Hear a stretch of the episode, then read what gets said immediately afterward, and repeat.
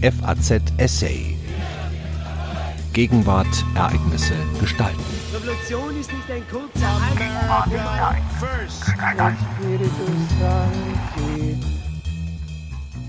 Kritik des Klerikalismus In ihrem antimodernistischen Abwehrkampf hat die katholische Kirche auf die Loyalität klerikaler Hierarchien gesetzt und sich der Moderne entfremdet. Zunehmend droht die Gefahr, dass sie sich auch ihren Gläubigen entfremdet. Der sexuelle Missbrauch und vor allem dessen lang anhaltende systematische Vertuschung wirken wie Brandbeschleuniger. Ein Essay von Prof. Dr. Franz Xaver Kaufmann. Was genau meint Klerikalismus? Entstanden ist das Wort als polemische Fremdbezeichnung für die Aktivität der katholischen Kirche vor allem im Einflussbereich des französischen Laizismus. Es findet sich aber auch in protestantischen Diskursen. In der Tat hatte die katholische Kirche im Hochmittelalter den bis dahin erheblichen Einfluss von Laien, konkret von weltlichen Herrschern, auf ihre internen Verhältnisse erfolgreich eliminiert und die Führung der Kirche auf allen Ebenen, von der Universalkirche bis zur örtlichen Kirchengemeinde, geweihten Klerikern anvertraut. Kirchenrechtlich wurden Kleriker erheblich privilegiert bis dahin, dass sie sich vor keinem weltlichen Richter verantworten mussten. Erst das Zweite Vatikanische Konzil und die darauf folgenden Reformen des Kirchenrechts haben auch den Laien einen eigenständigen Status in der Kirche zurückgegeben. Insoweit ist die Gleichsetzung von kirchlichen und klerikalen Aktivitäten ohne jede Polemik zum mindesten bis zum Zweiten Vatikanum plausibel. Mit deren Bezeichnung als Klerikalismus ist allerdings die Bestreitung kirchlicher Ansprüche verbunden. Klerikalismus und Antiklerikalismus wurden zu Kampfbegriffen in den Auseinandersetzungen zwischen Kirche und Staat. Als Selbstbezeichnung gewinnt Klerikalismus erst in jüngerer Zeit Bedeutung. Dabei wird das pejorative Moment beibehalten. Klerikalismus meint dann eine Übergriffigkeit kirchlicher Ansprüche in weltliche Bereiche, was die Anerkennung der Eigenwürdigkeit dieser Bereiche voraussetzt, wie sie erst vom Zweiten Vatikanischen Konzil anerkannt wurde. Wo deren legitime Grenzen liegen, ergibt sich allerdings nicht schon aus dem Begriff. Immerhin zeugte die Übernahme des Kampfbegriffs in den kirchlichen Sprachgebrauch von einer wachsenden Sensibilität mit Bezug auf die Grenzen kirchlicher Deutungs- und Gestaltungsansprüche. Das jüngste Aufgreifen des Wortes Klerikalismus durch Papst Franziskus hat allerdings eine andere Stoßrichtung. Für den Papst ist Klerikalismus eine kritikwürdige, im Klerus verbreitete Haltung oder Einstellung gegenüber den Laien innerhalb der Kirche, nicht im Verhältnis von Kirche und anderen gesellschaftlichen Gestaltungsbereichen. Der Papst versteht unter Klerikalismus jene Haltung, die nicht nur die Persönlichkeit der Christen zunichte macht, sondern dazu neigt, die Taufgnade zu mindern und unterzubewerten, die der Heilige Geist in das Herz unseres Volkes eingegossen hat. Der Klerikalismus, sei er nun von den Priestern selbst oder von den Laien gefördert, erzeugt eine Spaltung im Leib der Kirche, die dazu anstiftet und beiträgt, viele der Übel, die wir heute beklagen, weiterlaufen zu lassen. So in seinem Schreiben an das Volk Gottes vom 20. August 2018. Diese theologisch fundierte Umschreibung lässt die soziale Dimension nur ahnen, doch wird der Papst an anderer Stelle seines Schreibens deutlicher. Jedes Mal, wenn wir versucht haben, das Volk Gottes auszustechen, zum Schweigen zu bringen, zu übergehen oder auf kleine Eliten zu reduzieren, haben wir Gemeinschaften, Programme, theologische Entscheidungen, Spiritualitäten und Strukturen ohne Wurzeln, ohne Gedächtnis, ohne Gesicht, ohne Körper und letztendlich ohne Leben geschaffen. Das zeigt sich deutlich in einer anormalen Verständnisweise von Autorität in der Kirche, sehr verbreitet in zahlreichen Gemeinschaften, in denen sich Verhaltensweisen des sexuellen wie des Macht- und Gewissensmissbrauchs ereignet haben, nämlich als Klerikalismus. Soweit der Papst.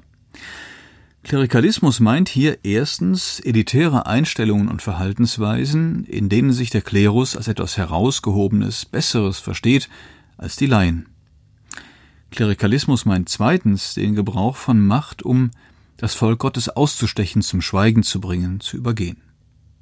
Klerikalismus meint drittens ein fehlgeleitetes Verständnis von Autorität, die sich in Verhaltensweisen des sexuellen wie des Macht- und Gewissensmissbrauchs äußern. Letzteres verweist auf den aktuellen Kontext der Klerikalismuskritik, den öffentlich gewordenen, massenhaften sexuellen Missbrauch von Kindern und Jugendlichen, der geeignet ist, der Autorität und Vertrauenswürdigkeit der katholischen Kirche empfindlich zu schaden. Die Empörung über diese Sachverhalte hat zwei Dimensionen, die in der Diskussion oft vermengt werden. Erstens den sexuellen Missbrauch und zweitens die jahrzehntelange, wenn nicht jahrhundertealte Praxis des Verschweigens und der Vertuschung derartigen Missbrauchs. Sexueller Missbrauch betrifft keineswegs den gesamten Klerus, sondern nur eine kleine, allerdings erhebliche Minderheit. Aufgrund der zugänglichen, sporadischen Daten lässt sich schätzen, dass sexueller Missbrauch von Kindern und Jugendlichen im Klerus eine möglicherweise auch regional unterschiedliche Prävalenz zwischen 1,5 und 5 Prozent aufweist, was in etwa auch den Prävalenzraten der Männer in westlichen Bevölkerungen zu entsprechen scheint. Die konsequente Unterdrückung aller Informationen über derartige Verbrechen und der meist nachsichtige Umgang mit den Schuldigen ist dagegen ein Problem der gesamten Kleruskirche. Das ist das eigentliche kirchenpolitische Ärgernis, dessen Ursachen bisher wenig aufgearbeitet sind. Der päpstliche Vorwurf des Klerikalismus bezieht sich auf beide Sachverhalte. Es entspricht erstens der kirchlichen Tradition, dass Klerikern besondere Autorität zugesprochen wird, und diese steigert sich, sobald sie mit der Amtsautorität, etwa als Pfarrer oder Bischof, verbunden ist. Dementsprechend haben auch unsittliche Forderungen aus Klerikermund eine besondere Qualität, erst recht, wenn die lasterhafte Zumutung als erlaubt oder gar als Gottes Wille entsprechend ausgegeben wird. Die Asymmetrie im Verhältnis Klerus-Laien überwölbt die Asymmetrie zwischen Erwachsenen und Kindern und Jugendlichen und verleiht ihr zusätzliches Gewicht. Noch weit stärker fällt die Autorität des Klerus mit Bezug auf die Unterdrückung der Informationen über den Missbrauch ins Gewicht. Missbrauchsopfer beklagen sich regelmäßig, dass ihren Aussagen nicht geglaubt worden sei. Es kann nicht sein, was nicht sein darf. Dies war bis vor kurzem nicht nur die Maxime der Klerikerkirche, sondern auch eine Wahrnehmungs- und Denkblockade für die meisten Laien. Die Heiligkeit der Kirche sollte keinen Schaden nehmen, das war das Gebot der Kirchenraison, so Ernst Wolfgang Böckenförde. Die Vertuschung betraf dabei meistens das gesamte Feld klerikaler Sexualität, wie denn überhaupt Verstöße gegen Normen der kirchlichen Sexualmoral in der Beicht- und Bußpraxis prinzipiell als schwerwiegend und damit potenziell als Todsünde eingestuft wurden. Damit stoßen wir auf eine Schicht von Überzeugungen, welche der Einsicht in die besondere Schwere der Verführung von Kindern und Jugendlichen entgegenstanden. Da in der neuzeitlichen katholischen Moraltheologie jegliche freiwillige Aktualisierung des Sexualtriebs außerhalb der Ehe als materia gravis galt, waren Unterschied in der Gewichtung von Schuld nicht den Sachverhalten, sondern allenfalls den Eigenschaften der Sünder zu entnehmen. Ältere Bußkataloge unterscheiden zwar hinsichtlich der Höhe der Sündenstrafen, doch spielt dabei der Missbrauch von Kindern und Jugendlichen keine herausgehobene Rolle, wohl aber der Geschlechtsverkehr mit Nonnen.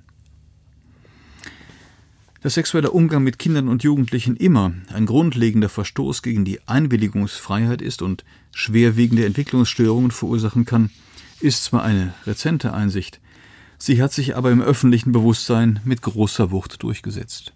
Deshalb ist die Empörung so groß, und sie trifft die katholische Kirche infolge ihrer hohen sexualmoralischen Ansprüche mit besonderer Härte. Mit Bezug auf die päpstliche Klerikalismuskritik ist die Missbrauchsdebatte zwar Anlass, aber keineswegs der Kern des Problems. Es geht vielmehr um die Aufarbeitung bzw. Überwindung des gesamten zweiten Jahrtausends der okzidentalen Kirchengeschichte. Im Sinne einer groben Skizze. Gegen Ende des ersten Jahrtausends standen die lokalen Kirchen im Eigentum der jeweiligen Grundherren, die auch über die Besetzung kirchlicher Ämter entschieden. Die Kirche war weitgehend in das herrschende Lehensrecht eingebunden. Es war deshalb eine institutionelle Innovation, als im Jahr 909 das Kloster Cluny gegründet wurde, dem sein Gründer, der Herzog Wilhelm III. von Aquitanien, die Unverletzlichkeit des Kirchengutes garantierte, ihm mit der Abtswahl das Recht zur Selbstverwaltung gewährte und es unmittelbar dem Papst unterstellte. Die dadurch ermöglichte Unabhängigkeit, die Libertas, wurde zum Modell für die Forderung nach Libertas Ecclesiae, welche mit der Wahl des den Cluniazensern nahestehenden Mönches Hildebrand zum Papst Gregor VII. im Jahr 1073 zum gesamteuropäischen Kirchenprogramm wurde und in den Investiturstreit mündete. Spätestens mit dem Pontifikat von Innozenz III. zwischen 1198 und 1216 hatte sich die römisch-katholische Kirche ganz nach klerikalen Grundsätzen konsolidiert, wobei die Einführung des Pflichtzölibats für alle Kleriker eine formgebende Rolle spielte. Die Transformation des Christentums von einer gemeinschaftlich an der Basis gelebten Bewegung auf der Suche nach Vervollkommnung einerseits zu einer hierarchischen Institution der Gnadenverwaltung mit universalem Gehorsamsanspruch andererseits war ein langwieriger, über die Jahrhunderte zwischen Spätantike und Hochmittelalter ablaufender Prozess.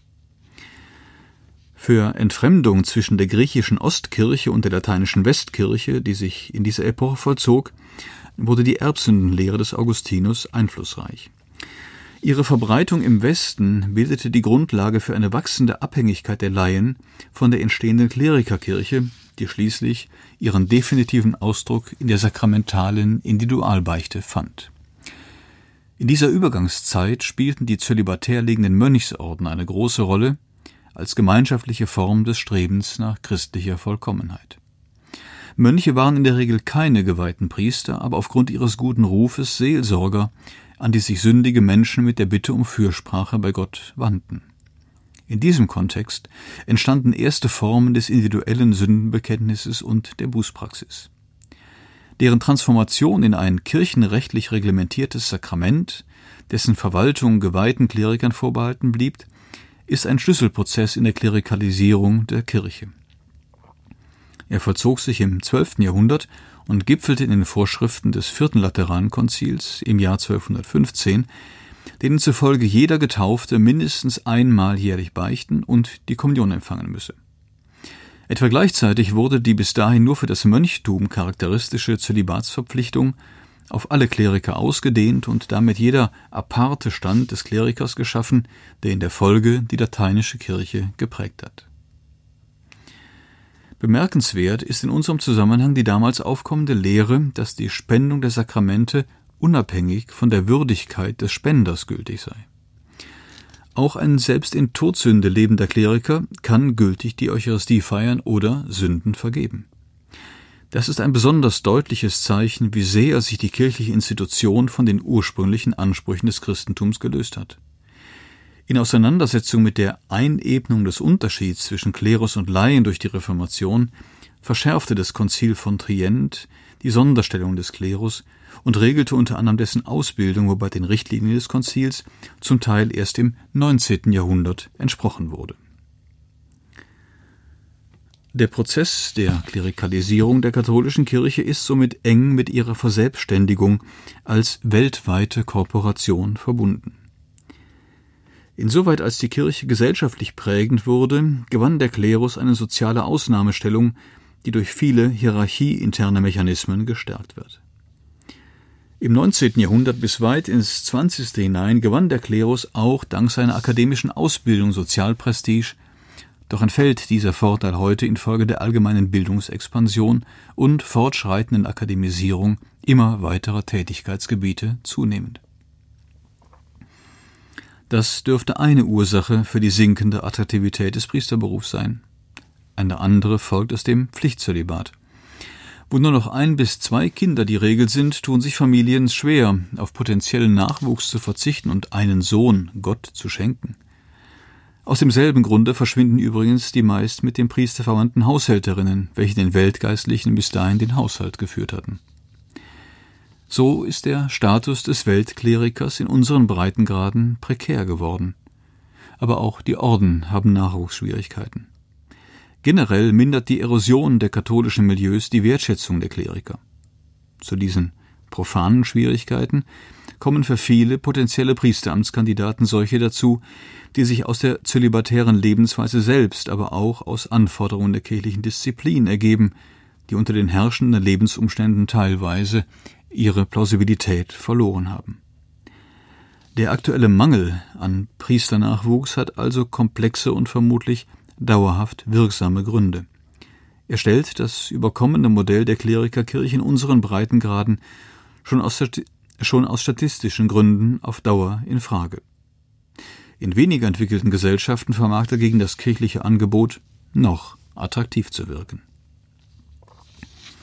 Nun also scheint Papst Franziskus das klerikale Kirchenmodell selbst in Frage zu stellen, allerdings nur auf der Einstellungsebene und noch ohne erkennbare institutionelle Konsequenzen. Klerikalismus ist nach Papst Franziskus eine verbreitete Haltung oder Einstellung der Selbstbezogenheit, die zu einer Spaltung in der Kirche zwischen Klerus und Laien führt. Der klerikale Kleriker nimmt sich selbst und damit auch die Klerikerkirche wichtig, was zu einer Marginalisierung der Laien in der Kirche führt. Aber, so Papst Franziskus, es ist unmöglich, sich eine Umkehr des kirchlichen Handelns vorzustellen, ohne die aktive Teilnahme aller Glieder des Volks Gottes. Der Klerikalismus ist also ein Haupthindernis für jegliche Kirchenreform. Es erscheint daher schlüssig, dass Papst Franziskus seine Kritik in einem Schreiben an das Volk Gottes veröffentlicht, während kirchliche Lehrschreiben in der Regel vor allem an die geweihten Mitbrüder im Amt gerichtet sind. Dennoch drängen sich skeptische Rückfragen auf. Schon die Aufforderung, Laien sollten nicht durch allzu ehrfurchtsvolles Verhalten dem Klerikalismus Vorschub leisten, kann angesichts der weiterhin kirchenrechtlich geforderten Gehorsams- und Ehrfurchtspflicht gegenüber den geistlichen Hirten, so in Kanon 212 des Kirchenrechts 1983, als widersprüchlich und als Abwälzung von Verantwortung qualifiziert werden. Aber noch grundlegender gilt, Klerikalismus ist der selbstverständliche Habitus in einem System, in dem alle entscheidenden rechtlichen Kompetenzen, nämlich die gesamte Gesetzgebung und die höhere Verwaltung und Rechtsprechung an die Priesterweihe und damit auch an das männliche Geschlecht gebunden sind. So Kanon 129 und Kanon 134 Paragraph 1 des CIC von 1983. Wer die Macht hat, und die wird als legitime Herrschaft in der Kirche primär durch das Kirchenrecht verteilt, wird nach aller menschlichen Erfahrung dazu neigen, sich als etwas Herausgehobenes, Besseres zu verstehen. Er wird seine Macht auch gegenüber Widerstrebenden einsetzen, um Gehorsam zu erreichen, und er steht in der ständigen Versuchung, seine Macht zu missbrauchen, vor allem wenn er keine Sanktionen zu fürchten braucht. Der Papst stellt also das übliche menschliche Verhalten in seiner Kirche in Frage. Wird das irgendetwas bewirken? Nein, wenn man nach allgemeiner sozialer Erfahrung urteilt. Ja, wenn man die Botschaft Jesu ernst nimmt, wie sie in den Evangelien überliefert ist. Besonders eindrücklich in der Bergpredigt des Matthäus und der Feldrede des Lukas, aber auch in den Abschiedsreden Jesu im Johannesevangelium. Dort lesen wir Versteht ihr, was ich euch getan habe? Ihr nennt mich Lehrer und Herr und Recht sagt ihr, denn ich bin es. Wenn ich euch nur die Füße gewaschen habe als euer Herr und Lehrer, so sollt auch ihr einander die Füße waschen. Denn ich habe euch ein Vorbild gegeben. Wie ich euch getan habe, so tut auch ihr. Ein neues Gebot gebe ich euch, dass ihr einander lieben sollt. Wie ich euch geliebt habe, so sollt ihr einander lieben. Daran sollen alle erkennen, dass ihr meine Jünger seid, wenn ihr euch untereinander liebt. Johannes Evangelium Kapitel 13 Verse 12 bis 15 und 34 bis 35. Die Klerikalismuskritik des Papstes ist nichts anderes als die Einforderung des jesuanischen Liebesgebots. Verfolgt man die Geschichte des Christentums, so lassen sich immer wieder Bewegungen beobachten, die sich dem Haupttrend der Klerikalisierung widersetzt haben. Viele von ihnen wurden als heretisch gebrandmarkt, aber auch die immer wieder neu ansetzenden Ordensbewegungen gehen auf biblische Impulse und Kritik an den herrschenden kirchlichen Verhältnissen zurück. Aus jüngerer Zeit ist an den sogenannten Katakombenpakt aus dem Jahr 1965 zu erinnern, in dem sich kurz vor dem Abschluss des Zweiten Vatikanischen Konzils 40 Bischöfe zu einer armen und dienenden Kirche verpflichteten, dem in der Folge mehrere hundert weitere Bischöfe beitraten. Papst Franziskus bescheidener Lebensstil steht ebenfalls in dieser Tradition. Die klerikalisierte ist also auch aus soziologischer Perspektive nicht die ganze katholische Kirche.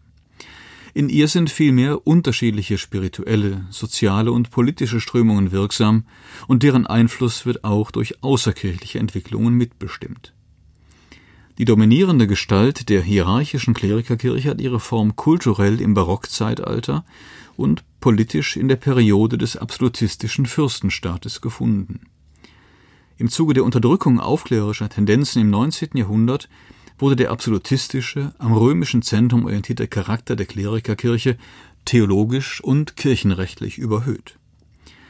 Indem die herrschende Kirchendoktrin ihre strukturellen Eigenschaften als Wesensmerkmale Kraft göttlichen Rechts immunisiert, versucht sie, die Geschichtlichkeit und damit Wandelbarkeit ihrer eigenen Existenz zu verdrängen und den Immobilismus zur Maxime ihres Fortbestands zu machen.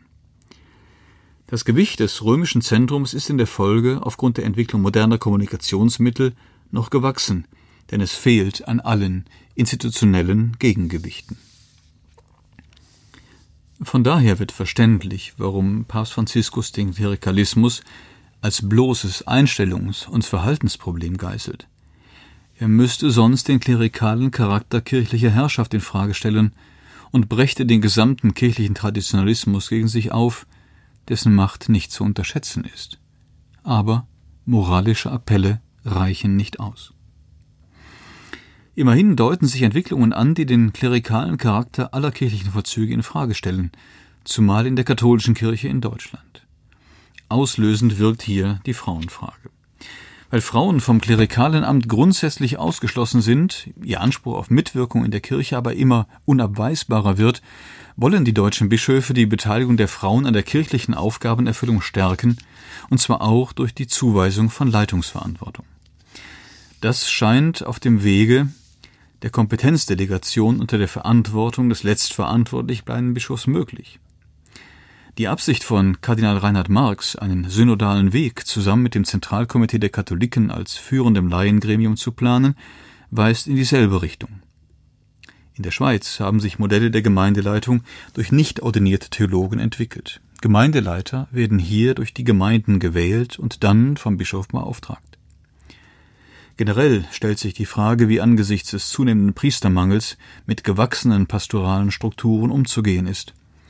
Wird die Gemeindegröße an die sich reduzierende Zahl der Priester angepasst, entstehen anonyme Mammutpfarreien ohne soziale Bindungskraft. Auch dies scheint Papst Franziskus im Auge zu haben, wenn er von Spiritualitäten und Strukturen ohne Wurzeln, ohne Gedächtnis, ohne Gesicht, ohne Körper und letztendlich ohne Leben spricht. Solange die Spendung der meisten Sakramente geweihten Klerikern vorbehalten bleibt und hierfür nur zölibatär lebende Männer in Frage kommen, drängt sich eine Entlastung der wenigen Priester von nicht sakramental definierten Aufgaben und deren Übertragung an Laien auf.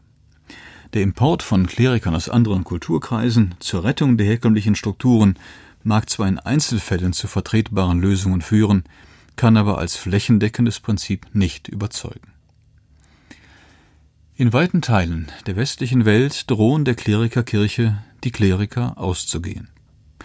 Gleichzeitig sieht sich die Kirche mit normativen Ansprüchen konfrontiert, die ursprünglich christlichen Werten entsprechen, heute jedoch als Kriterien guten, säkularen Zusammenlebens gelten.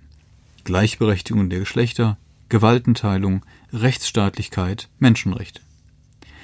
In ihrem antimodernistischen Abwehrkampf hat die Kirche auf die Loyalität klerikaler Hierarchien gesetzt und sich der Moderne entfremdet. Zunehmend droht die Gefahr, dass sie sich auch ihren Gläubigen entfremdet. Der sexuelle Missbrauch und vor allem dessen lang anhaltende systematische Vertuschung wirken wie Brandbeschleuniger. Aber sie sind nicht allein das Problem.